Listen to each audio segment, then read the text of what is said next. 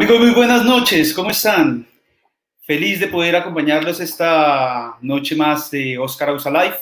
Eh, hoy muy, muy contento de estar acompañado de un gran amigo, un gran colega, compañero de la universidad, con, quienes, con quien eh, compartimos espacios eh, profesionales y educativos, varias situaciones dentro de pues, nuestra profesión, nuestra, nuestro estudio. Eh, estoy con el gran Carlos Moralora, un muy buen amigo, y hoy vamos a hablar sobre YouTube. Cómo ser youtuber sin morir en el intento. Carlitos, eh, a tenerte acá. Estoy muy contento de verdad. Creo que es un espacio fantástico para que podamos compartir y volver a encontrarnos como hacía mucho tiempo no lo hacíamos. ¿Cuánto tiempo? ¿Cómo estás? Yo creo que, no sé, creo que más de digamos que dos años para no revelar la edad, pero creo que son muchísimos más que eso. Yo tengo, 25, o sea, como, como a los 23 más o menos Sí, de verdad, si hacemos cuentas, debe ser por ahí más de, no sé, 17 años tal vez. Yo creo, nosotros, yo empecé a estudiar mercado y publicidad en, el 99. en 2003 creo que nos grabamos juntos, y no estoy mal, de, 2003 o 2004. 2003. nos grabamos en el 2003, entonces si hacemos a hoy, sí, son 17 años efectivamente, porque creo que después de la universidad no nos volvimos a ver lastimosamente, pero los caminos se volvieron a montar. Llenos acá, estamos en live. Muy chévere eh, aunque no nos volvimos a ver, eh, igual estábamos en contacto, yo estaba muy pendiente también de lo que tú hacías gracias a la, pues obviamente a la tecnología, a las redes sociales, eh, que coincidencialmente eh, terminamos la, nuestra carrera, nuestra profesión en 2003, eh, principios de 2004, y época muy, muy importante en el crecimiento de las redes sociales. Obviamente ya después uno se, se reencuentra de nuevo. ¿Qué es la vida de Carlos Mora? Cuéntame. ¿Por dónde empezamos? Nos salimos, salimos desde la universidad. Es que no quiero hacer la historia tan larga. No, cuéntanos un poco de, de qué has hecho, a qué te dedicas. ¿Quién es Carlos Mora? Bueno, Carlos Moralora, bueno, yo soy una persona que estudió en el Gimnasio del Norte, aquí en Bogotá. Salí del Gimnasio del Norte y empecé a estudiar Ingeniería de Sistemas en la Escuela Colombiana de Ingeniería.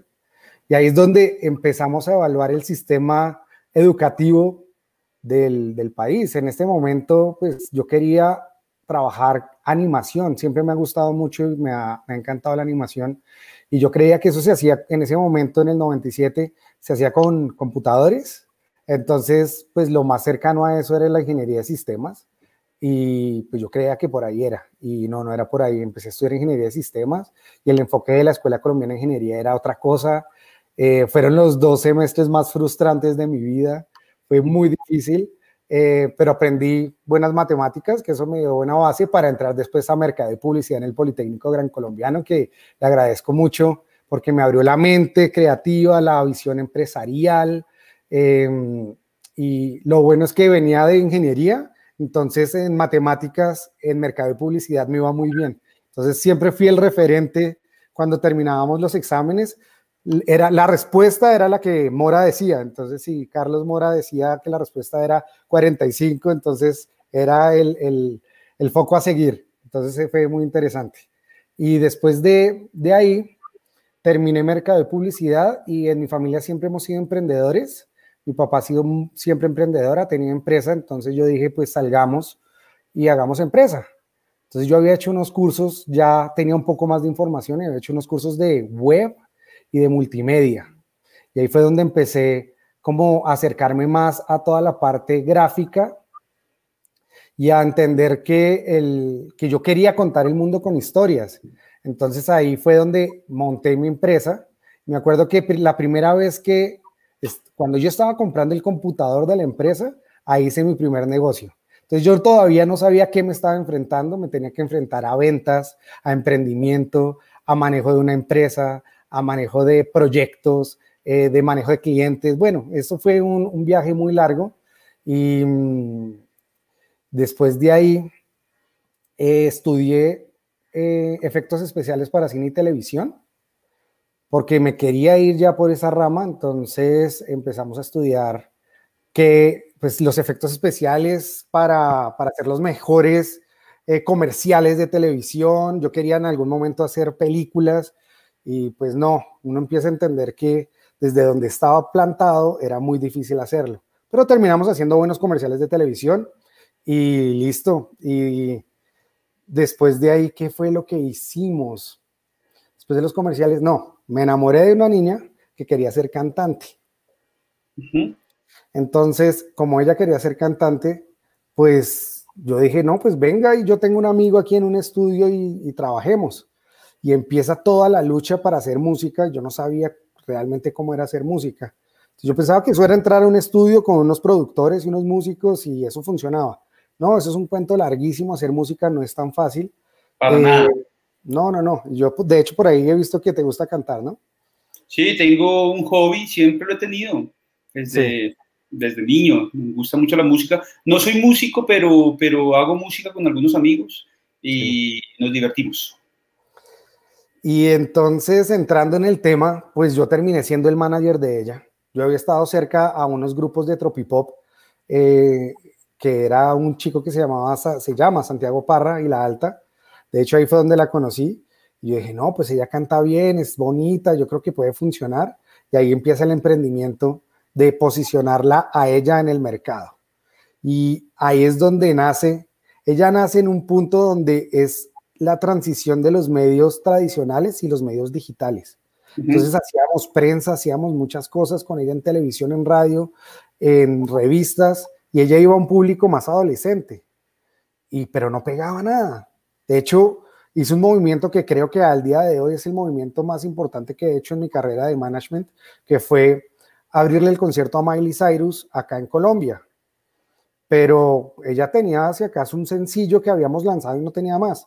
Pero entonces estaba una amiga mía que estaba detrás del empresario y entonces ahí es donde uno tiene que empezar a utilizar todas las técnicas de venta, de persuasión, de todo, para poder lograrlo. Lo logramos, abre el concierto, y, pero no, no, no pasaba nada. Y yo decía, pero ¿qué es lo que pasa? Ahí las redes sociales todavía no teníamos ni idea de que funcionaban. O sea, Twitter estaba ya, YouTube estaba, pero no sabíamos cómo funcionaba.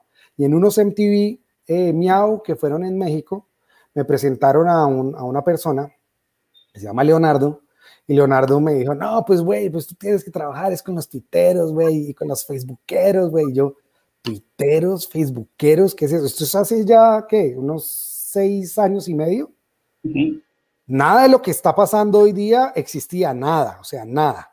O sea, influencer marketing no existía, esa palabra de influencer marketing todavía no existía.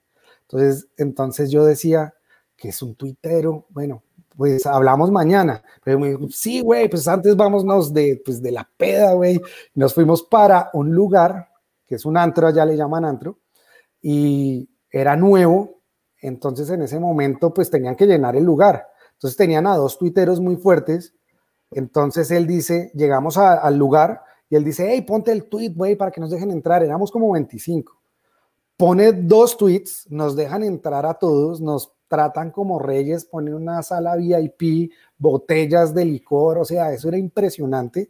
Yo dije, ¿cómo así? Esta gente puso dos tweets, nos están tratando como rockstars. Al cabo de la hora y media, ese lugar estaba a reventar, no le cabía un, pero una persona más. Entonces yo dije, ¿cómo así? Ya puso esto, un tweet y ahora esto está... O sea, Leonardo, usted me tiene que explicar qué es lo que está pasando. Nos fuimos al otro día, pues medio enguayabados, a la, a la oficina de él y me empieza a contar el negocio. Entonces me dice, no, tú tienes que trabajar con los, eh, los web celebrities, en ese momento todavía se les llama, influencers, de hecho en ese momento no le llamaban influencers, eran los tweetstars, los youtubers y los eh, facebookeros y los Vine stars. Me acuerdo que Vine también estaba muy poderoso en ese momento. Entonces empezamos a trabajar con ellos. Eh, no, me empieza a explicar el negocio. Y yo dije, listo, pues me voy para Colombia y voy a mirar allá cómo es el terreno. Vengo para Colombia y en Colombia eh, pues no había nada. Entonces habían unos chicos que estaban empezando y eran youtubers y tuiteros. Uno de ellos era Juan Pablo Jaramillo, que hoy día eh, pues el nombre de él es reconocido. Y, y, me dice Juan, y empiezo a trabajar con él, pero en ese momento yo lo que tenía en mi objetivo era posicionar arriba. Yo todavía no entendía muy bien cómo funcionaba el cuento de las redes sociales. Entonces yo seguía pensando que las redes sociales no funcionaban, no entendía muy bien de target, de nichos, de segmentación, eso no existía todavía muy bien. Entonces, eh, pues yo empecé a trabajar con él porque yo sabía que eso funcionaba. Juan Pablo me presenta a Mario Ruiz y Mario Ruiz me presenta a Sebastián Villalobos. Entonces yo empiezo a trabajar con ellos y me acuerdo, es, esto es bien chistoso, es una anécdota que tengo que es muy chistosa, porque la primera negociación que se hizo, creería yo que de influencer marketing la hice yo con Hewlett Packard, con una agencia de publicidad que era, pues, es Omnicom, que es como la sombrilla de OMD. Entonces, tengo una amiga que hoy es muy buena amiga mía que se llama Adriana. Entonces, ella estaba manejando toda la parte como digital. De hecho, en la estructura de marketing, tú sabes que está ATL, BTL, y hoy ya es digital por aparte, pero antes digital estaba metido dentro de todo lo que es BTL. Porque todavía no se sabía que era digital, entonces eran acciones puntuales de digital y pues eso hagamos algo en digital, pero no sabían el monstruo que se estaba despertando ahí. No se sabía tampoco ni siquiera bien BTL. nada, no, nada, nada. Entonces, entonces eh, cierro la primera campaña, pero esto es muy chistoso porque estábamos en la mesa. Entonces eh, me dicen, no, queremos hacer tres tweets y un video en YouTube. Era para Hewlett Packard. Hewlett Packard lo que quería comunicar en ese momento era que pues ya la gente no está imprimiendo. Entonces, como no están imprimiendo, querían pues vender sus impresoras y sus cartuchos, entonces querían posicionar la impresión como algo muy romántico y muy del alma para tener una memoria impresa. Entonces hicimos unos contenidos con ellos impresos y unas historias muy bonitas, eh, pero lo más bonito fue la negociación. No había piso, no hay piso, no hay techo, yo no sabía ni cuánto cobrar por un tweet. De hecho, hoy es difícil saber cuánto cobrar por, un video en YouTube. Todavía es difícil. Pero yo no tenía ni la menor idea. Y entonces me dicen, eh, bueno, ¿cuánto vale? Y yo dije, pues eso vale 8.5. Y entonces me dicen 8.5. Sí, listo. Entonces sí, 8.5. Entonces me dicen, no, eh, tenemos 7.2. Y yo, 7.2. Mire, dejémoslo en 8. Listo. Lo dejamos en 8, cerramos el trato, yo salgo feliz y me llega el correo y me dicen, listo, el, correo, el negocio está hecho por 8 mil dólares. Y yo, 8 mil dólares, yo había negociado en pesos.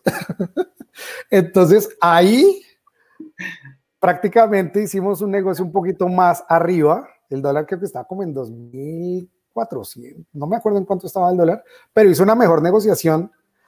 Y ahí fue donde se empezó a poner la vara de cuánto valía tres tweets y, y un video en YouTube por tres generadores de contenido. Entonces, ahí empezamos y pues ahí empezamos a trabajar y fue, es muy gracioso cómo pues ha ido avanzando. Otra vez les digo a todos, ni siquiera se llamaba influencer marketing, no, no, no se llamaba así, se llamaban eh, youtubers o tuiteros. De hecho, creo que la palabra influencer marketing tendrá dos años, dos años y medio, no es más, aquí en Colombia, eh, pues en Latinoamérica. Eso sí tocaría como investigarlo. Pero entonces así fue que me empecé a meter en el mundo de los youtubers y del influencer marketing. Y en el camino me encontré con, eh, pues con el que hoy es el número uno en Colombia, el youtuber número uno de Colombia, se llama Ami Rodríguez. Ami Rodríguez, sí. Precisamente, precisamente te iba a preguntar eso, ¿con qué youtubers has, has trabajado? Creo que Ami es una pieza importantísima dentro de... Sí. Ami Rodríguez, Ami Rodríguez es un ejemplo a seguir. Ustedes no saben el trabajador que es, lo incansable que es, lo inteligente que es. Te propongo que les a, a, las personas eh, eh, que les contemos un poco quién es Ami Rodríguez. Muchos no, no lo conocen, lo que tiene mm. obviamente un nicho muy específico. Mi hija de 8 años sigue a Ami Rodríguez. Le encanta Ami y su familia. Exactamente. De hecho, ese es en el segundo canal que tiene él, que se llama Go Ami Go y tiene eh, todos los, hizo un contenido que es a mí su familia. ¿Qué es lo que pasa con el, lo que, qué es lo que pasa con el influencer marketing o con el marketing digital y con todos estos creadores de contenido? Mucha, mucha gente le llama youtuber porque se generalizó, así como los clinics se generalizó el youtuber, pero ellos son generadores de contenido. De hecho, todos somos generadores de contenido. Nosotros ahorita estamos siendo generadores de contenido. Un actor es generador de contenido. Eh, un cantante es generador de contenido. Entonces, pero ellos se encasillaron, se encasillaron en YouTube porque YouTube es la plataforma pues, que los dio a conocer. pero ellos tienen TikTok, ellos tienen Instagram, ellos tienen Twitter, ellos tienen, generan contenido para todas las redes sociales. Volviendo a quién es Ami Rodríguez, Ami Rodríguez es un chico que le habla, es uno de los generadores de contenido más importantes que le habla a los niños y adolescentes en toda Latinoamérica. Mucha gente grande pues no lo conoce ni sabe quién es porque nunca le habla a ese nicho. Y hoy sabemos que digital es demasiado segmentado. mucha gente grande, discúlpame, te interrumpo, mucha gente grande que no tiene hijos probablemente. Sí. Ah, bueno, que tiene hijos, tú seguramente en cualquier momento me vas a decir, necesito un saludo de Ami Rodríguez para mi hija y lo vas a tener. muchas gracias. Creo que sería muy feliz mi hija con que a mí le, envíe un saludo. Sería fantástico. le vamos a decir a Ami que, que, lo, que, que lo haga. Muchas gracias. Entonces, Ami Rodríguez, cuando empecé a trabajar con él, eh, tendría, es que no me acuerdo bien las cifras, si eran 23 mil o 43 mil seguidores en ese momento. Hoy ya en un canal tiene 12 millones en otro canal creo que ya está por los 7, ahora tengo que mirar, y en el otro canal está por los 2 millones de seguidores. Es un chico incansable, es el único colombiano eh, creador de contenido o youtuber que tiene una placa de diamante, que cuando llegas a 10 millones de suscriptores en YouTube, te dan una placa de diamante. Es muy chévere porque cuando te llega eh, la placa, eh, llega en un baúl muy bonito y viene con una carta del presidente de YouTube diciéndote felicitaciones, hoy tienes 10 millones de suscriptores, eso es más que la población de Nueva York. Entonces eso es como... Pues si, yo me emocioné con un correo de por mil seguidores. Sí, pero vas bien, pero vas bien. Sí, sí, sí, sí, Rodríguez, Rodríguez es un chico... ¿Qué edad tiene? ¿Qué edad tiene? Seis años, y, pero tiene la mente de un niño de ocho. La creatividad de él o sea, para generar contenido es impresionante, es impresionante. Si hay gente muy grande, de hecho, a mí no le gusta mucho que yo haga este ejemplo, pero yo lo hago es porque a la gente grande, pues yo creo que por encima de los 35 años lo entiende muy bien. A mí para las generaciones pequeñas, generación Z y la generación T, puede ser tu hija, em, es como el chavo del 8 para nosotros, que es regional, y aparte de ser regional, pues divierte no solo a los niños, sino a la familia en general. Yo no sé si tú te has sentado a hablar con, a ver contenido con, con, tu hija. Claro que sí. Y seguramente se divierten porque él tiene una creatividad muy, les hace, es que lo bonito de Ami Rodríguez es que le despierta la creatividad a los niños y él hace lo que un niño de 8 años piensa, pero que sus papás no lo dejan hacer en la casa. Entonces puede llenar una tina de cereal que un niño piensa eso, o sea, ¿qué pasaría si llevo una tina de cereal y me meto? Pues él lo hace y coge y la llena y se mete, entonces por eso engancha y tiene tanto valor en su contenido, en su público. Mucha gente ya que no lo conoce, pues no lo quiere tanto porque no lo conoce. Claro, si yo, si yo ganara lo que gana mi Rodríguez por ser youtuber, yo también llenaría la tina de, de cereal. cuéntame, lo, que, me lo, que me estabas diciendo antes de, empezar el live, la noticia que salió. eso es un tema, eso es un tema que seguramente mañana lo vamos a estar hablando en la W.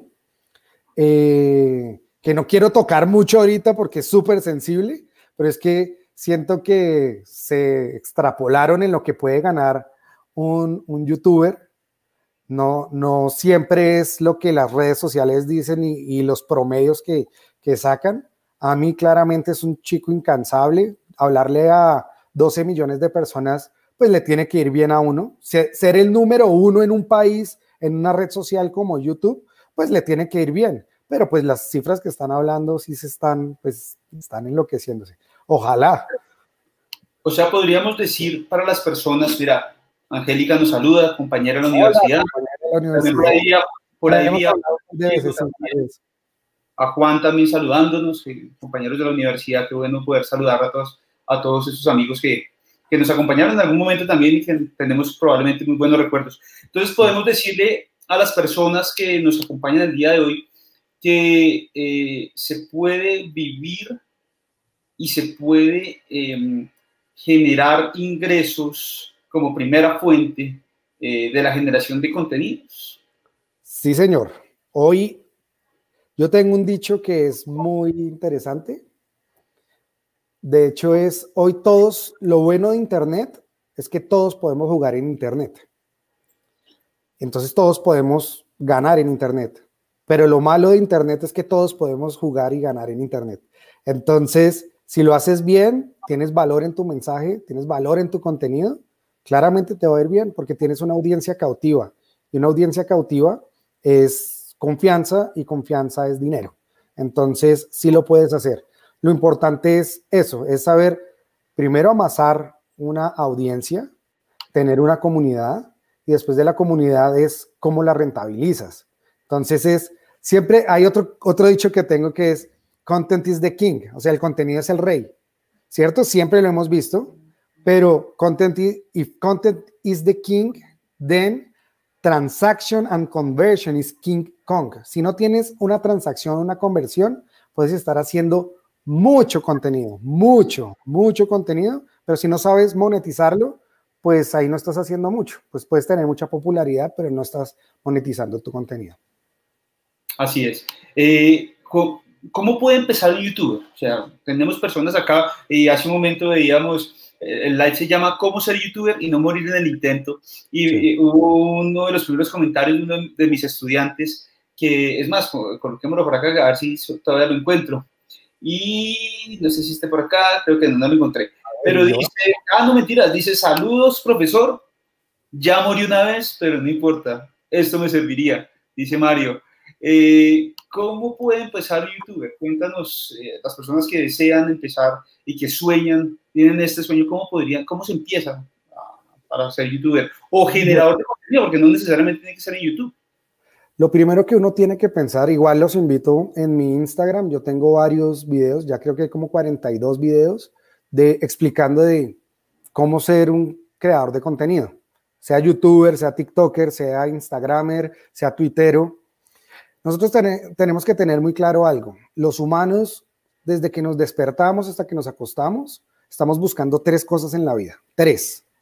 Sí, ahí en, esos, en esas tres palabras que voy a decir está todo lo que buscamos en la vida. Uno es motivación, otro es educación y otro es entretenimiento. En esas tres, palabras, en esas tres palabras está todo. Siempre nos levantamos es, quiero estudiar más, educación. Si tengo problemas o quiero resolver algún problema con mi novia, con mi familia, ahí está la motivación de cómo tengo que resolver ese problema. Entonces, es motivación. Eh, si tengo que ir a ver una película, si tengo que mirar algo en, internet, eso puede ser entretenimiento. Entonces estamos buscando todo el tiempo eso, todo el tiempo. ¿A través de qué? Textos, audios, imágenes y video. Eso es, ahí está todo. Ahí está todo. Si tú tienes talento para motivar, entretener y educar a través de textos, audios, imágenes y video, la tienes hecha, porque puedes hacerlo. Lo que pasa es que hay mucha competencia. Entonces tienes que empezar a enfocarte en qué soy bueno. Y aparte de en qué soy bueno, es cómo lo voy a transmitir al mercado. Porque yo puedo hablar de carros y puedo ser un experto en carros, pero si no sé transmitir el mensaje y llevar valor a mi comunidad, pues no va a funcionar. Así sepa mucho de carros. Entonces también tienes que aprender a comunicarte. Muchas personas me dicen, Carlos, es que yo no le sé hablar una cámara. Pues listo, no le hablas una cámara. Si no te gusta, pues puedes hacer un podcast, puedes escribir un blog. Si quieres realmente hablarle a la cámara, pues empieza a trabajar y a practicar en eso. Hoy todos los niños que vienen trabajando desde antes, pues, pues desde antes, desde jóvenes, ya son, son unos expertos hablando en la cámara porque lo están haciendo todo el tiempo. ¿Te acuerdas cuando nosotros hacíamos una exposición?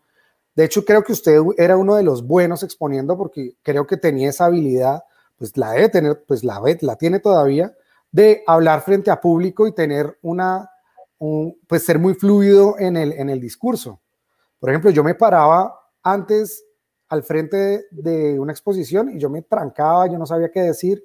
Después de un tiempo empecé a practicar y empecé a hacer contenido y creo que por eso he podido evolucionar un poco más en mi discurso. Pero eso es práctica y práctica y paciencia y práctica y dele y dele y ser muy inteligente cuando estás trabajando. Entonces, lo importante es, si quieres ser un youtuber, un generador de contenido, las tres cosas. Si sabes motivar, entretener y educar, la tienes hecha. ¿A través de qué? Textos, audios, imágenes y video. Fantástico, Carlos. El problema es cuando uno se encuentra con las personas que no creen que tienen la capacidad de educar, de entretener y de qué la otra? Capacidad de educar, entretener y... Y motivar. Y motivar. Entonces podrían decir, mire, yo, yo quisiera, pero creo que no tengo. A las, a las personas en verdad les cuesta mucho trabajo reconocer que tienen un talento. Muchas personas pueden pasar la vida entera y se pueden dar cuenta de su talento, no sé, a los 50 años. Se podría a los 50 años empezar a hacer contenido, generar contenido para una red social. Claro que sí. De hecho, yo le digo a una persona de 50 años, hoy si empieza ya a generar contenido, ya en este instante, pues el primero va a ser muy difícil, va a ser muy complicado hacerlo, pero en 10 años, una persona de 50 años, o sea, cuando tenga 60, todavía es una persona muy hábil, todavía es una persona con mucho conocimiento, que, o sea, en 10 años, uno trabajando 10 años todo el tiempo, te prometo que en 10 años, si lo estás haciendo bien, inteligentemente, vas a poder lograrlo. Entonces, eh, puedes hacerlo. Y ya con 50 años, uno ya tiene demasiado conocimiento y especialidades en muchas cosas. Lo importante es entender para qué soy bueno. Y eso es la honestidad que uno tiene que tener hacia uno mismo. Entonces, primero uno tiene que entrar, que este es un tema que lo hablo, de hecho voy a sacar un libro pronto, eh, lo saco el próximo año. Eh, no, pues después les cuento, les, en las redes sociales les cuento, que es para emprendedores. Eh, es muy importante tener claro como ser humano algo que también son otras tres cosas, que es el espíritu, las emociones y la profesión. Esas tres cosas son muy importantes para el ser humano. Si tú tienes las emociones, el espíritu y la profesión equilibradas, cuando digo equilibradas es algo te puede gustar más en la profesión o algo te puede gustar más en, la, en el espíritu, es cómo lo trabajas para poder expresarle tu voz al mundo. Entonces, hay mucha gente que no tiene buena autoestima. Entonces, lo primero que tiene que empezar a trabajar es su espíritu y sus emociones para empezar a emprender toda su profesión. Hay otras personas que no son muy buenos haciendo su profesión, pero tienen un espíritu y una emoción súper impecables. Entonces se tiene que empezar y dedicarle muchas más horas a la profesión. Y eso es, eso es lo que uno tiene que empezar a entender, ser muy honesto con, con uno mismo para, para poder empezar a generar contenido. Y bueno, ya entrando en tecnicismos, eh, encuentra un nicho, encuentra ese océano azul que estamos buscando todos. Hoy cada vez es más difícil porque cada vez hay más contenido. 24 eh, horas tenemos todos, entonces pues ya no son suficientes las horas para ver tanto contenido. Entonces la gente empieza a depurar mucho qué es lo que ve. Entonces eso también es muy importante. Claro. Eh, yo pido, Carlos, que todos tenemos un talento por más, y se lo digo porque yo tengo la, posibilidad de trabajar con, con, estudiantes eh, que tienen pues, muchas ganas de hacer cosas, ¿sí? Y, y, lo que me dicen es eso, es precisamente, pero yo no sé para qué soy bueno, cómo ser diferente. Si no es fácil para los empresarios encontrar un diferencial en sus empresas, en sus productos, pues mucho más para personas que están empezando y consideran que no son buenos o que son uno más. Y resulta que todos tenemos un talento. Usted puede ser muy bueno, no sé, para la cocina, usted puede ser muy bueno para hacer ejercicio, es más, usted puede ser muy bueno para los videojuegos. Y es también un papel importante de los que son padres eh, poder ayudar a sus hijos a reconocer esos talentos. Porque anteriormente, si usted no era médico, ingeniero, eh, abogado, pues entonces no tenía una profesión, no tenía un futuro. Hoy usted encuentra a esos niños si quieren ser TikTokers, quieren ser influenciadores, quieren ser YouTubers, y hay forma también de que puedan progresar. No obstante, también entra esa dualidad donde se habla, oiga, a punta de influenciadores podremos sacar adelante el mundo dentro de unos años, cuando veíamos esta pandemia, la importancia de los médicos, la importancia de la gente, de los investigadores, y, se veían esos memes de, y ahora ellos quieren, y todos quieren ser eh, influenciadores. Entonces creo que obviamente debe haber eh, pues una balanza, pero hay posibilidades de, de, vivir de los talentos, de los sueños. ¿Qué opinas? Sí, total. Lo que pasa es que un sueño es un, un sueño es como una idea que uno la tiene, pero de ese sueño a ejecutarla el camino es muy largo. Porque no importa, a ver, ¿cómo lo digo? Para ejecutar una idea vas a tener que rasparte mucho las rodillas. Para ejecutar una idea vas a tener que golpearte mucho contra el piso y entender que la vida no es fácil.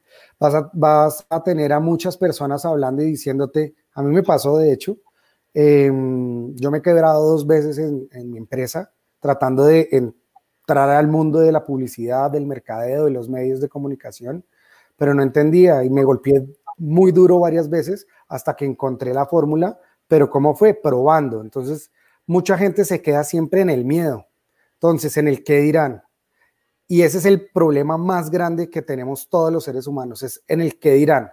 Y en el qué dirán tal vez mis amigos cercanos que posiblemente siempre están tratando de criticarme y me preocupa es lo que van a decir ellos. Entonces, si ellos no están aportando a mi vida, ¿por qué lo voy a hacer? Entonces, es un mensaje muy importante donde tienes que trabajar mucho en tu espíritu, en tu autoestima, en tu confianza, autoconfianza para poder empezar a, echar para adelante. Hay, y ser muy honestos, esto es muy importante, ser muy honestos que realmente lo que estoy haciendo es que sí tengo talento para eso, porque hay muchos que quieren ser bailarines, pero realmente después de cinco años de darle al baile, pues no son tan buenos. Entonces, ahí es donde toca entenderlo. Pues yo siempre quise ser cantante, pero pues yo no canto ni una media nota. Pero hoy día estoy metido y estoy metido en el mundo del entretenimiento. Varios de los, de los que represento hacen música. Entonces, y de hecho hoy, esa es una pregunta bien interesante que siempre tengo debates con varios amigos míos. Es, eh, si quiero ser cantante, eh, me puedo ayudar hoy con la tecnología, pero entonces eso está mal visto entonces, porque está mal visto si hay alguien que no sabe cantar y a través de la tecnología puede hacer que cante bien y puede llegar a un público y puede desarrollar un proyecto, esa es una persona que realmente trabajó, utilizó las herramientas del momento para poder salir adelante. De hecho, tiene desventaja frente al que canta bien, porque es que el que canta bien, Dios le dio el talento, al otro ni siquiera le dio ese talento y pudo sacar adelante su proyecto. Entonces es importante cómo se enfoca en en su propio proyecto para salir adelante. Así es, Carlos. Yo creo que hay una frase que me encanta que dice, a veces no es cuánto, si sabes o si no sabes, sino cuánto te demoras en aprender. Es como, como, una frase que, me, que siempre me ha tocado mucho, eh, donde uno tiene que a veces meterse y ahí ir descubriendo. Y lo que tú dices, prueba con una temática, intenta probar con un, con un nicho, intenta identificar para qué eres bueno, genera el contenido y en el momento en que no es, pues puede existir la posibilidad que ahí descubras qué sí es, qué es lo que, para qué eres, eres bueno. Bueno, pensemos, ya eh, la persona encontró su talento, empezó a producir contenido, empezó a, a, tener una audiencia, ¿cómo puede empezar a monetizar una persona que ya empezó con su, con su proyecto de generación de contenido en los diferentes canales? Bueno, YouTube es, un, es una de las herramientas, pues de las plataformas que eh, mejor monetiza hoy día, aunque realmente lo que monetiza YouTube no es tanto. Un video en YouTube es, fluctúa mucho porque fluctúa es, hay algo que se llama el CPM, que es el costo por mil. Entonces, cada mil visitas te pagan eh, X cantidad de plata porque te vean mil, mil personas pero no en todos los videos. Hay muchos videos, yo no sé si ustedes entran a YouTube y les sale publicidad. Google tiene su algoritmo de, y tiene muy targetizado y segmentada la audiencia. Entonces, por ejemplo, si es en el canal de AMI, en el canal de AMI siempre por lo general van a tratar de ver productos enfocados a los niños y adolescentes.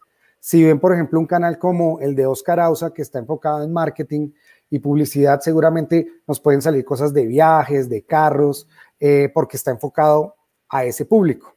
Entonces, eh, ese CPM va fluctuando dependiendo el sector económico al que estés trabajando y eh, la, cantidad de, la cantidad de tiempo que te ven al aire. O sea, un video de un millón de reproducciones que te hayan visto 10 segundos no te monetiza igual que un video de 10 mil vistas que te hayan visto 20, que te hayan visto 20 minutos. Entonces, eso es para tener muy en cuenta es que monetizan, por ejemplo, como Twitch. Hay otras redes sociales que, o sea, como Facebook e Instagram también lo están haciendo. Entonces es escogerla. pero realmente este es un negocio de, de consumo masivo. Entonces, si no tienes millones de reproducciones, pues realmente te queda muy difícil monetizar a través de, a través de las redes sociales, o sea, directamente de Google o de Facebook. Pero si tienes un nicho de mercado, tal vez, no sé, mil personas, cinco mil personas y las tienes realmente enganchadas, tienes la segunda forma de, monetizar, que es con el branded content o con marcas que se acerquen, especializadas.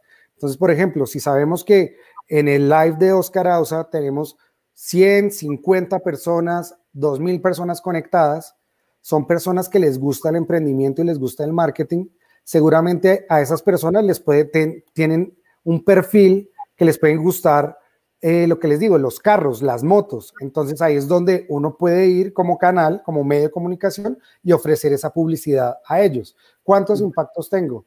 500, 600, 700. Y esos impactos los monetizas y los cobras. Y ahí es donde puedes también tener una segunda fuente de ingreso. Y la tercera fuente de ingreso es llevarlo online a lo offline.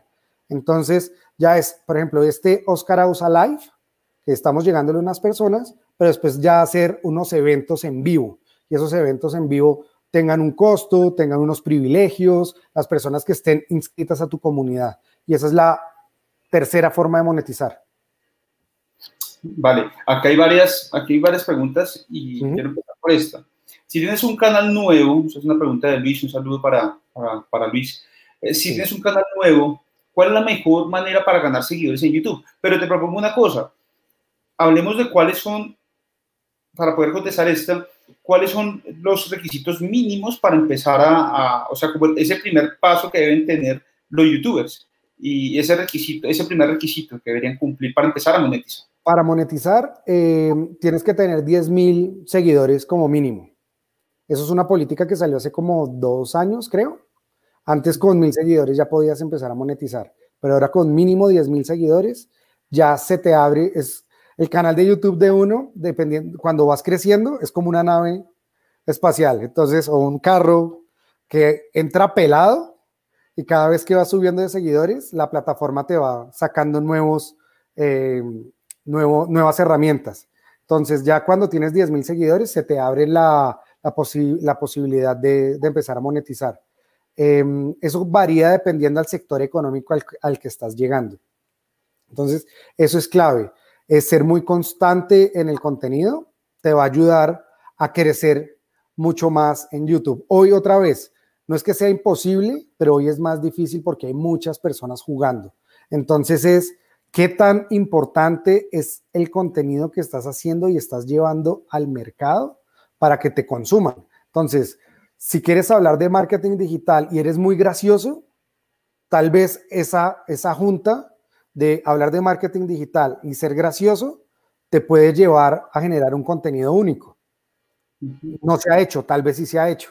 Entonces es empezar a probar para hacer ese, ese plato o ese postre increíble. Todos los postres tienen su, sus recetas y sus pizcas de cada cosa para que sea un postre sabroso. Eso pasa exactamente con las redes sociales. Tienes que empezar a probar, a mirar a ver cuál es ese postre claro que la gente va a empezar a consumir. Claro, mira que eh, vale la pena pues eh, esa gran cantidad de seguidores para que la monetización pues pueda ser de pronto importante. Que empezando eh, tu canal, la, la, monetización que vas a tener pues es muy poca eh, con respecto a los, al, dinero que te produce el canal por tu contenido y por la publicidad que coloca Google en YouTube. Sí. dentro de los requisitos para ya empezar a monetizar, está eh, el obtener mil seguidores. Si no tienes mil seguidores, no, no puedes hacer absolutamente nada. Pero obviamente, pues no vale la pena eh, eh, esa monetización de mil seguidores. Ya lo que tú dices, unos 10 mil, ya pues, se podría considerar que ya hay algo, una audiencia cautiva que probablemente hará que sea más, más rentable. Pero lo más difícil, lo más complejo de conseguir a veces ni siquiera son los mil seguidores. Lo más difícil es poder conseguir 4.000 horas de reproducción de sus videos, que es la otra allá que, que, va. El tiempo al aire. Entonces, el tiempo al aire, el tiempo al aire es importantísimo. ¿Cuántas personas te están viendo? Entonces, esas 4.000 horas, eh, pues toca hacerlas. Entonces, pensé que yo tenía claro, entonces ahí me equivoqué porque pensaba que eran los 10.000 y son los mil como... ¿Tú ya estás monetizando en el canal? Yo, yo aún no tengo... No llegado a las cuatro mil horas todavía. Cuatro mil horas en un año. Sí. Eh, y esas cuatro mil horas eh, no pueden ser de videos, eh, por ejemplo, deben ser videos públicos, no pueden ser de videos cultos. O sea, por ejemplo, para, no sé, tienen que ser totalmente públicos en, el, en el... Y adicional... Ok, sigue, sigue, sigue, discúlpame. Y, y adicional a eso, debe ser en el último año yo empiezo mi canal eh, desde hace muy poco. En sí, pues el canal es un, canal que lleva bastante tiempo, pero ya construido y, generando contenido empecé eh, en, la época de pandemia, cuando empieza la cuarentena, o sea, hace unos cinco meses empecé a generar un poco más de contenido y, y mi canal ha crecido en ese tiempo. Eh, pero pues mi objetivo como tal es generar las 4.000 horas en este año y sobre todo, no, no tanto pensando en la monetización, sino en buscar ese espacio de reconocimiento de marca, que es lo que tú decías que es otra manera de monetizar. Porque empezar monetizando es muy poco el dinero, los contactos eh, y que, que, tengo que ya monetizan eh, se ganan mensualmente, no sé, 3 dólares, 5 dólares, otros van creciendo a 15, pero van creciendo, que es lo que es lo interesante. Eh, algo que es importante decirle a todos, pues claramente es un negocio y es tiempo de uno invertido para poder ver frutos y poder monetizar. Pero el que entra a YouTube, entra a las redes sociales pensando en que va a monetizar ya, es el primer error que van a cometer. Es el primer error el que no deben, el que no deben cometer. Ustedes si van a generar contenido es porque lo están haciendo por algo que les apasiona, que les gusta, porque se les va a volver su trabajo. Eso es un trabajo y les consume horas. Por ejemplo, muchas personas dicen, ah, es que estos youtubers que ahí no hacen nada sino poner cosas. Estos chicos tienen que entender primero su target. Ellos son agencia de publicidad, son medio de comunicación, son productora, son todo en uno. Tú que estás haciendo contenido ya te has dado cuenta. Tú tienes que pensar en tu target, qué le va a gustar a tu target. Después de saber qué le va a gustar a tu target, tienes que hacer un contenido. Entonces tienes que hacer eh, tu guion, tienes que hacer toda la preproducción después tienes que salir a grabarte, después de grabarte, que te queden bien los planos, que te quede bien todas las tomas, después bajar todo ese material, saber que el audio te funcionó, después entrar a postproducción, editarlo, subirlo y después de subirle, subirlo, hacerle promoción. Entonces es una cadena enorme, es un trabajo muy, muy, muy difícil con mucho tiempo. Entonces mucha gente entra queriendo monetizar rápido, pero no se dan cuenta que esto es un trabajo y que les va a consumir más de ocho horas diarias. Entonces, eso toca tenerlo también muy en cuenta. Y eso es una, una de las preguntas también que, que, teníamos acá dentro del listado de las cosas que te iba a decir. Ya cumpliste mil seguidores. Ahora sigue. Creo que tú lo resumes que es constancia. Entonces, puedes llegar a conseguir los, dos mil seguidores, pero, y obviamente según la temática, pues va a ser más fácil o más difícil pero la constancia va a ser importantísimo, querido amigo Luis, que nos que, pues, que hacía la, la pregunta. Eh, es como cuando probablemente en, la misma, en las mismas, por ejemplo, una novela, una producción, una serie, el hecho que tú tengas un buen contenido, un buen programa, va a hacer que tu audiencia espere uno muy bueno la siguiente vez. Y debe seguir, debe seguir y no, no morir en el, en el intento no sé si se vieron una película que es como docu, docu película, es un documental eh, que es la vida de, de, el creador de McDonald's, se llama The Founder.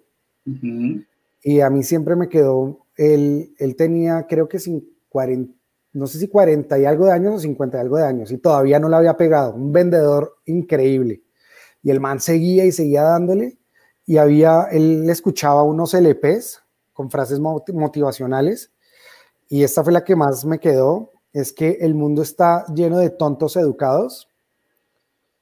Y lo más importante que uno tiene que tener en la vida es la persistencia y el trabajo inteligente. O sea, si eres persistente y estás entendiendo que realmente estás llegando a una meta con lo que estás haciendo, va a funcionar. Pero si crees que las cosas van a salir de la noche a la mañana o de la mañana a la noche, eso no, no pasa en este mundo en el mundo del emprendimiento no pasa. Entonces vas a tener que ser persistente, vas a tener que llorar, vas a tener que buscarle la comba al palo porque así funciona cualquier negocio y cualquier medio, o sea, cualquier red social, cualquier negocio, cualquier emprendimiento, funciona así. Entonces, si te crees capaz y los que nos están viendo se creen capaz y tienen ese ADN de emprendedor, eh, saben que tienen que tener paciencia. Y paciencia a muchas cosas, ¿no? Porque es que paciencia, cuando digo paciencia, no es solo al negocio per se, sino es a toda la parte de la familia hablándote, de los amigos hablándote, diciéndote que usted no sirve para nada, que dónde está la plata del arriendo, que usted qué está haciendo con su vida. Todo eso va a llegar. Entonces es como empiezas a, a equilibrar todo eso para realmente salir adelante. Claro. Lo otro que también yo, eh, pues dentro de lo que he visto, he estado estudiando también para, para mi canal, he identificado el, el estilo. Tú hablabas de tener un estilo propio, es importante. Entonces, si todo el mundo, no sé, su talento es la cocina y usted está grabando su, su contenido, desarrollando su contenido eh, de cocina y observa que todo el mundo lo hace de una manera similar, usted haga algo diferente.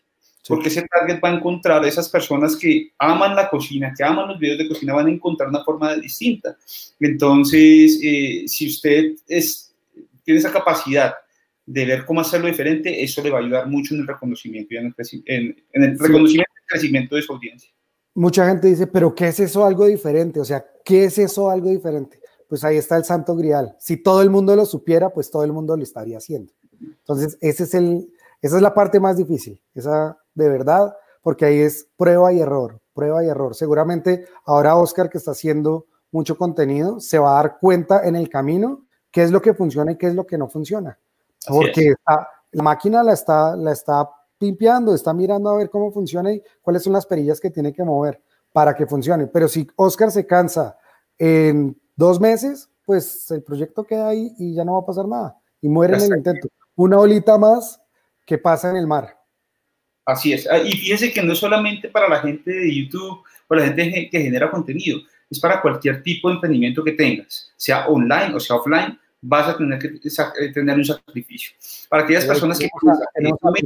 Pipe, es un emprendedor, lo conozco claramente, un saludo a Pipe, y él, yo sé que tiene en su corazón y quiere ser un youtuber o un creador de contenido poderoso.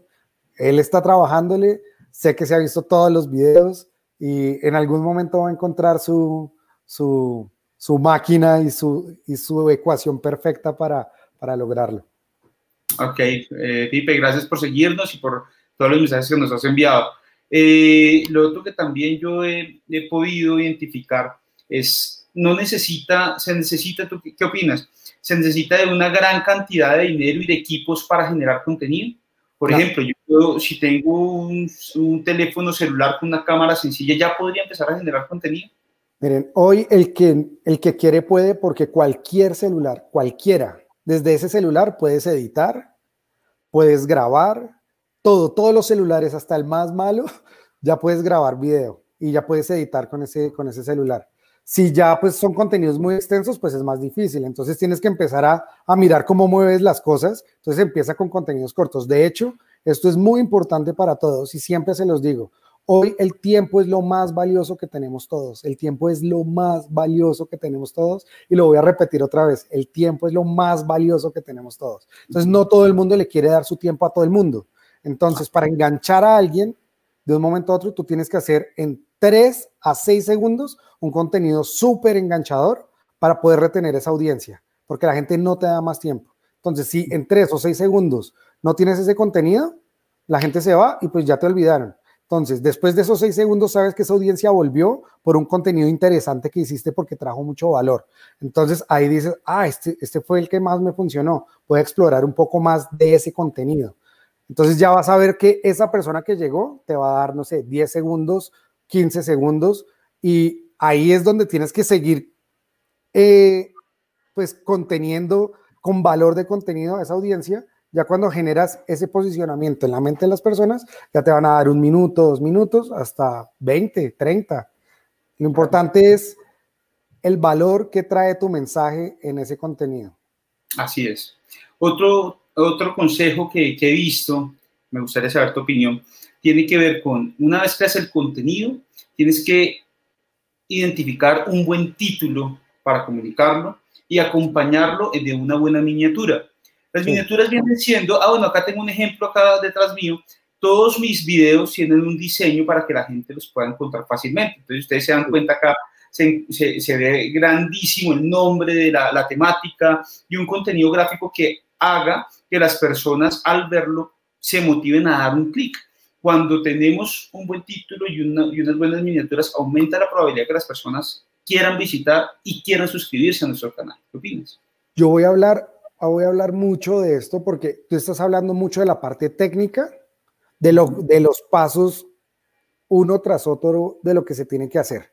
Entonces, claro que uno tiene que tener una buena miniatura, uno tiene que tener un muy buen titular, eh, como en la prensa, si uno tiene un muy buen titular, el periódico se iba o se vende más rápido, o, o en la miniatura, si tienes una imagen que realmente impacta, pues la gente va a querer dar clic ahí. Pero ese clic va a llegar a los tres o seis segundos que la gente quiere ver. Si en esos tres o seis segundos no tienes un contenido realmente de valor y como lo estás comunicando, se te va en un segundo, entonces no funcionó. Esos tecnicismos son muy importantes y te lo prometo que pones en Google y te, van a salir 300 mil formas de cómo generar contenido. 300 mil. Pero eh, lo importante otra vez es el mensaje. Otra cosa que les cuento es, cuenten historias. Cuando ustedes cuentan historias, tienen mucho más ganado ese tiempo de esa persona que te va a ver. Si puedes contar una historia, y por eso Vine se hizo tan famoso, es que en seis segundos que tenías que retener la audiencia de las personas. Entonces, hay un chico que se hizo muy famoso que se llama Mario Bautista en Vine, y en seis segundos se inventaba unas historias increíbles y tenía súper conectada a la audiencia pero tenía que esforzar su cerebro al máximo para tener esas buenas historias.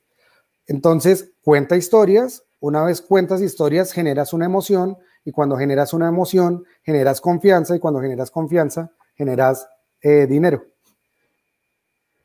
Claro que sí, Carlitos. Ese es un excelente consejo y creo que es uno de los, los principales que va a poner en práctica. Eh, estoy seguro que en mi próximo Oscar Ausa Live voy a empezar con una historia. Eso, muy bien. Recuerda, con 3 a 6 segundos, porque no te dan más. Ahí estaba Angélica Ospina, que también es, es una, una amiga mía que trabaja en medios digitales, en una empresa que es un monstruo.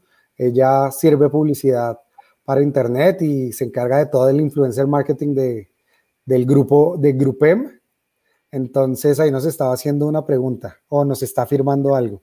Nos estaba afirmando algo enfocado hacia el storytelling y eh, cómo el, eh, la curva del storytelling se invierte en los medios tradicionales versus los medios online. Entonces, habla del el boom o el clímax para enganchar y luego viene el desarrollo de la historia. Muchas gracias, Angélica.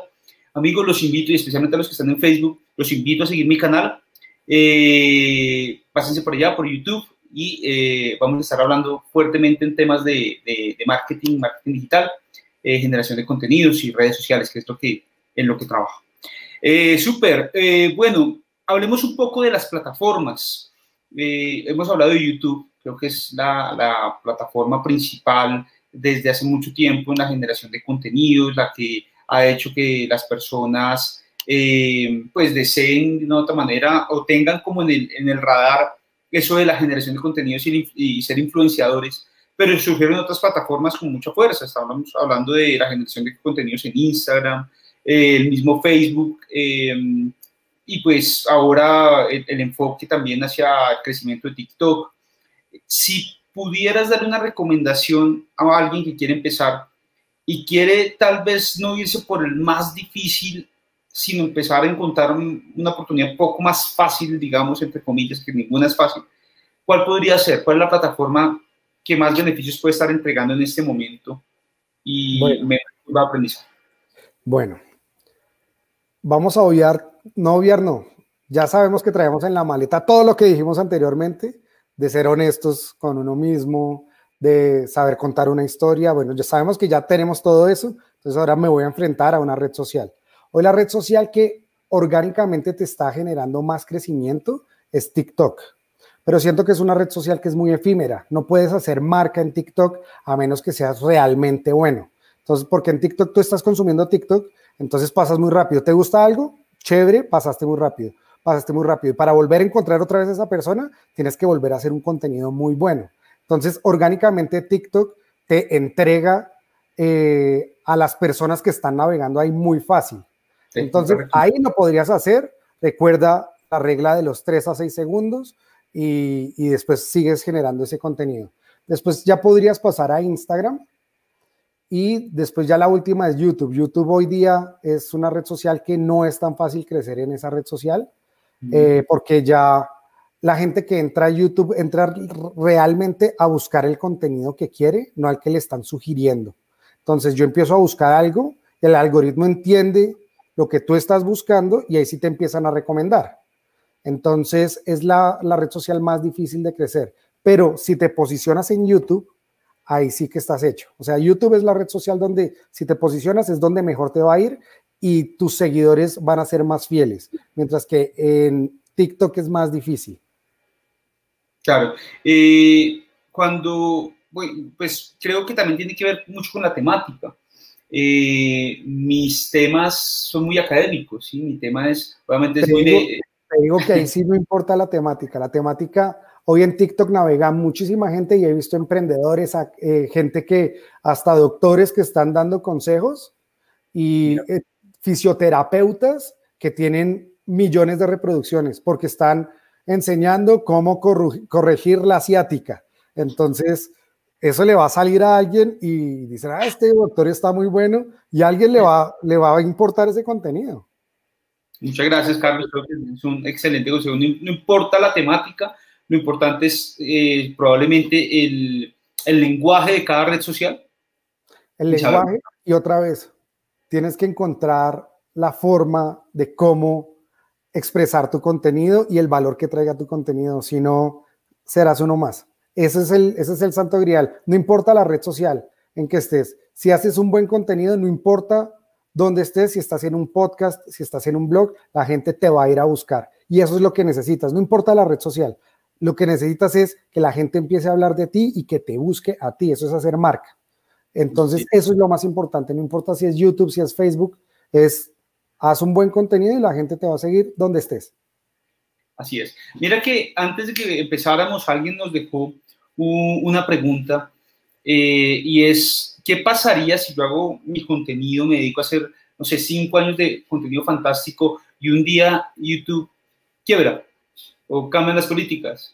Hmm. Eh, ¿Qué pasa con esa estrategia? Cinco años perdidos. Es más, hace poco un muy buen amigo, eh, un cliente de hace un tiempo y hoy muy buen amigo, eh, su hijo estaba generando un contenido muy bueno, tuvo su, pues el desarrollo de su canal, creció en, en seguidores y le hackearon su cuenta y él, eh, pues bueno, gracias a, toda la ayuda que recibió, pudo recuperarla, pero en algún momento pensó, oiga, el trabajo realizado por tanto tiempo se partió. ¿Qué consejos podríamos darles y qué opinas de, de eso? Bueno, todos tenemos que saber que si estamos haciendo contenido para YouTube, Instagram, TikTok, ese contenido es como tener casa en arriendo. Muy bien. Eso, todos los usuarios son de ellos. Te dan la visibilidad y es gratis, pero los usuarios son de ellos. Entonces, en este momento, de hecho, en este instante, yo me estoy enfrentando a ese reto. Somos casi 100 millones de seguidores en todos los chicos de, eh, que represento, pero de esos 100 millones de seguidores, todos son o de Google o de Facebook o de TikTok. Entonces, ¿cómo empiezo yo a atraer toda esa audiencia para que en el momento que ellos saquen sus políticas y saquen sus cosas, eh, pues no nos mura, no, no, no, no quedemos muertos en el intento, ¿sí? Entonces, tenemos que empezar a hacer nuestro propio website, nuestras propias plataformas y seguir generando contenido en esta casa en arriendo, pero montar nuestros propios cimientos y traer la gente a nuestra casa. Entonces, eso es importantísimo, importantísimo. Saber que lo que estás haciendo en redes sociales es arriendo, pero tienes que tener estrategias para traer la gente a tu casa. O si no, el día que cambien las políticas, pues quedaste en el limbo. Yo creo que las, los canales sociales son una excelente herramienta para generar tu marca personal, pero en la estrategia de marketing digital debes tener un activo digital propio, mínimo un sitio web deberías tener, que haga que toda esa audiencia pueda visitar tu sitio y generar estrategias de remarketing, retargeting, eh, y poder eh, generar tus propias bases de datos para que en el momento en que puedas estar perdiendo un canal eh, de comunicación, de todas formas tu audiencia esté conectada contigo. La red social. Otra, cosa, es que siempre saquen copia de todo, ¿no? Y tengan su catálogo en discos duros o en la nube o en algún lado, que no se, no se fíen que todo tiene que estar ahí en YouTube, porque el día que se caiga, pues se quedaron sin ese contenido. Entonces, ese es un muy buen consejo. Tienes contenido en YouTube, genera tus, tu propio backup, ten tu propio activo digital y jamás eh, eh, pienses que tu estrategia principal o tu canal eh, principal de la estrategia debe ser la red social, sino que tener Ese es un muy buen consejo. Y acá hay dos preguntas más que me parecen muy interesantes. ¿Cuáles son las áreas de contenido donde hay más oportunidades para crecer? Porque hay menos competencia. Donde hay más, donde hay más oportunidades en, contenido para temas de influenciadores. ¿Tienes algún dato? Digamos que si somos hoy emprendedores y queremos hablarle a emprendedores, eh, pues no sé, si, si es emprendimiento y negocios, hoy una red social para explotar 100% es LinkedIn, que de hecho, Oscar, deberías estar posteando todo esto en LinkedIn y volverte un, no un youtuber, sino un LinkedIner, eh, porque esa red social es muy poderosa, es costosa, por ejemplo, si, si quieres pautar o quieres hacer algo en LinkedIn es costoso, pero Recuerda que la viralidad llega con un buen contenido en un público muy pequeño, que no te cueste mucho, y si el contenido funciona, se va derecho. De hecho, en la entrevista o en el live que hiciste con Camilo Plazas, eh, Camilo habló de Sokolov, que me quedó también en la cabeza eso que dijo que fue, si tú necesitas meterle mucha plata a un contenido, ese contenido no sirve para nada. Tú necesitas es poner lo que necesitas y lo necesario para que ese, ese contenido funcione. Si no funciona, haz otro y arranca con otro, porque si necesitas presionar y presionar con, una, con lo mismo, a la gente no le gusta. Así es, esta pregunta me parece interesante. ¿Reutilizar contenido entre plataformas es una buena práctica? Em, sí, es siempre y cuando el contenido que estés haciendo sepas que funcionó en esa plataforma. Entonces, si en TikTok te funcionó muy bien ese contenido, pruébalo en Instagram a ver cómo te va. Aunque la gente consume las redes sociales de distinta forma. Si yo estoy en LinkedIn en LinkedIn me pongo muy gracioso, hacer como, como cosas muy chistosas, así esté hablando de un tema serio, la gente no te va a tomar en serio. Uno cuando abre Instagram, uno está buscando y la mente de uno está buscando algo en específico. Cuando abro YouTube, igual la mente cambia en el momento que abres una red social a la otra. Entonces, eso es lo importante, es saber, tal vez el mismo contenido lo puedes contar en, distintas formas. Acá hay una pregunta, se dicen que, es LinkedIn. Es básicamente como, como es el nombre de lo que también se conoce como LinkedIn, sí. que es la red LinkedIn se escribe, se escribe LinkedIn. Eso, así como lo escribió Oscar. Entonces se, pronuncia LinkedIn. Eh, bien, y hay una pregunta de Juan David que la vamos a hacer más adelante, que con esa podríamos cerrar. Eh, y la tenía también dentro, de, dentro del material que, que te había compartido para hacerla. Eh, pero antes de esa quisiera que nos contaras qué no se puede hacer. Es decir, si usted ya tiene un canal, ya tiene unos activos, o, o, bueno, ya, o va a empezar, algo que usted no debe hacer porque le pueden bloquear sus cuentas, algo que no puede hacer porque ya está comprobadísimo que no debes hacer y ahí sí estarías muriendo en el intento si lo haces. Bueno, no ser tan explícito con el sexo, con religión, con política, eh, hablar de armas, bueno, todo ese tipo de cosas, no las hagas por favor porque te van a banear seguramente. Em, Creería que eso, porque lo demás, todo lo puedes hacer, todo lo puedes hacer, o sea, realmente todo lo puedes hacer en Internet. Es un océano libre para generación de contenido. Eh, es, es, eso. Aunque de hecho, si hablas de todo ese otro contenido, hay otras redes sociales para eso. Si te quieres meter por ahí, ya es decisión tuya. Pero si puedes crear comunidad y generas contenido y buen, y buen contenido para esa comunidad, seguramente te va a ir bien. Pero hasta haciendo mal contenido, si haces bien la estrategia, vas a tener comunidad. Entonces nunca hay nada malo. Sí, y yo opino que no hay una, por ejemplo, muchas de las preguntas, eh, no hay respuesta única. Yo creo que esto, es su, esto hay mucha información, hay mucha teoría, hay también pues, prácticas que ya se han determinado, pero creo que nunca hay una única respuesta. Yo opino que lo mejor es experimentar y que cada persona pueda de una u otra manera identificar qué es lo que mejor le funciona y seguir trabajando. Siempre apelo a esto y es muy importante que los que vayan a hacer contenido y que generen contenido, em, apelen mucho a que todo lo que hagan tenga ética y valores, porque eso es lo que necesitamos hoy mucho en las redes sociales. Es la educación, en la educación empieza todo, cómo educamos a las personas que nos están viendo, eh, enseñarles realmente ética y valores a las personas, qué es bueno y qué está mal. Sé que uno puede hacer contenido de cualquier tipo de contenido y vas a tener comunidad, pero realmente vas a querer hacer ese tipo de contenido vas a querer vivir con ese tipo de contenido que tal vez es malintencionado, así te vaya bien. Entonces, siempre piensa que lo bueno, ser honesto, em, tener buenas éticas y buenas prácticas, eso te va a llevar a, a, estar tranquilo y a dormir en paz y saber que estás aportando un buen grano de arena al mundo. Que ese grano de arena, como te decía, con Ami Rodríguez, con Sofía Castro, con Amara, con Javier, Sebastián, con los Yolo Aventuras, con todos, que empezamos muy pequeñitos, hoy ya le comunicamos a todo, el, Latinoamérica y es una responsabilidad muy grande que tenemos que llevar ese mensaje de buenas prácticas, buenos valores eh, y eso es lo que tratamos de hacer para que los niños que nos están viendo eh, crezcan con una mente emprendedora y con una mente creativa y que realmente ellos pueden hacerlo. Así es. Para cerrar nuestro live, creo que esta es una excelente pregunta, la tenía ahí y tiene que ver con tu, con tu trabajo. Eres un generador de contenido y tienes claro el contenido y la comunicación que quieres hacer. Tú eres un manager.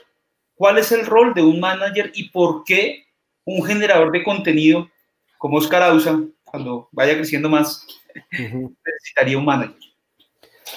Bueno, hay un momento donde llegas a un punto donde la generación de, sí o sí, si empiezas a tener una audiencia muy grande, la gente va a querer estar contigo y trabajar contigo. Entonces llega un punto donde tú no puedes manejar tu negocio.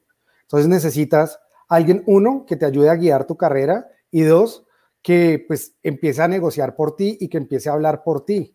Entonces, ese es el trabajo del manager prácticamente, guiar a cada uno de los chicos o de las personas que, representas, por qué lado debe eh, seguir su carrera, qué es bueno hacer, qué no es bueno hacer, tomar buenas decisiones y, y pues toda la parte de negociación con marcas, eh, eso lo hago yo. También uno es un vendedor porque uno también tiene que salir a buscar negocios para los chicos. Entonces, eso también lo hago yo. Entonces, por eso es que necesitas eh, al manager, porque no puedes estar eh, haciendo contenido y aparte de eso atendiendo a la marca y aparte de eso atendiendo toda la parte administrativa. Todo eso, todo eso es, es bien importante tenerlo en cuenta, porque tú a la final te vuelves una empresa. Entonces, eres una empresa que tiene que tener proyección, metas, campañas publicitarias para vender tu producto que eres tú y tu contenido. Así es. Eh, Carlos, eh, recuerden sus redes sociales. Me encantaría que las personas eh, lo siguieran. Sebas, eh, por favor, dame una mano escribiendo las, las redes sociales de Carlos y para poderlas compartir.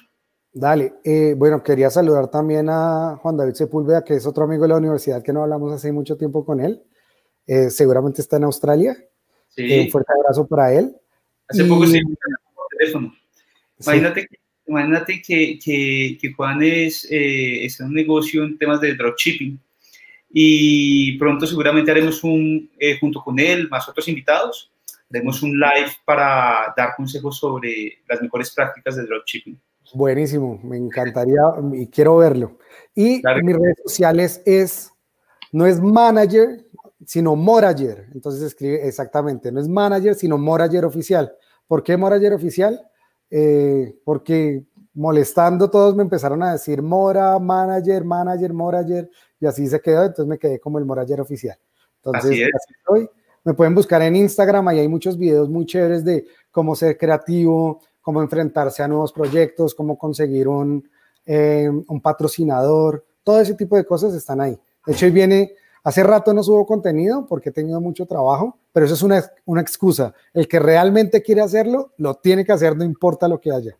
Así es, querido Carlos. También aprovecho para, hay varias preguntas bien, interesantes, como el tema de, eh, podcast, eh, cómo posicionar un podcast, que probablemente eh, ya en este espacio que es de una hora no, no, alcanzamos a responderlos, pero yo también quiero invitarlos a las personas que no, no conocen de otro espacio que tengo. Tengo un sitio web que es oscarausa.com, quiero invitarlos a, a conocerlo. Ahí escribo y genero contenido en mi blog temas eh, que seguramente responderán varias de esas preguntas. Eh, mi, eh, no es mi más reciente artículo, sino el anterior. Ah, hay, un hay una muy buena información sobre el uso de los podcasts dentro de la estrategia de marketing. Entonces se lo recomiendo. allá los espero.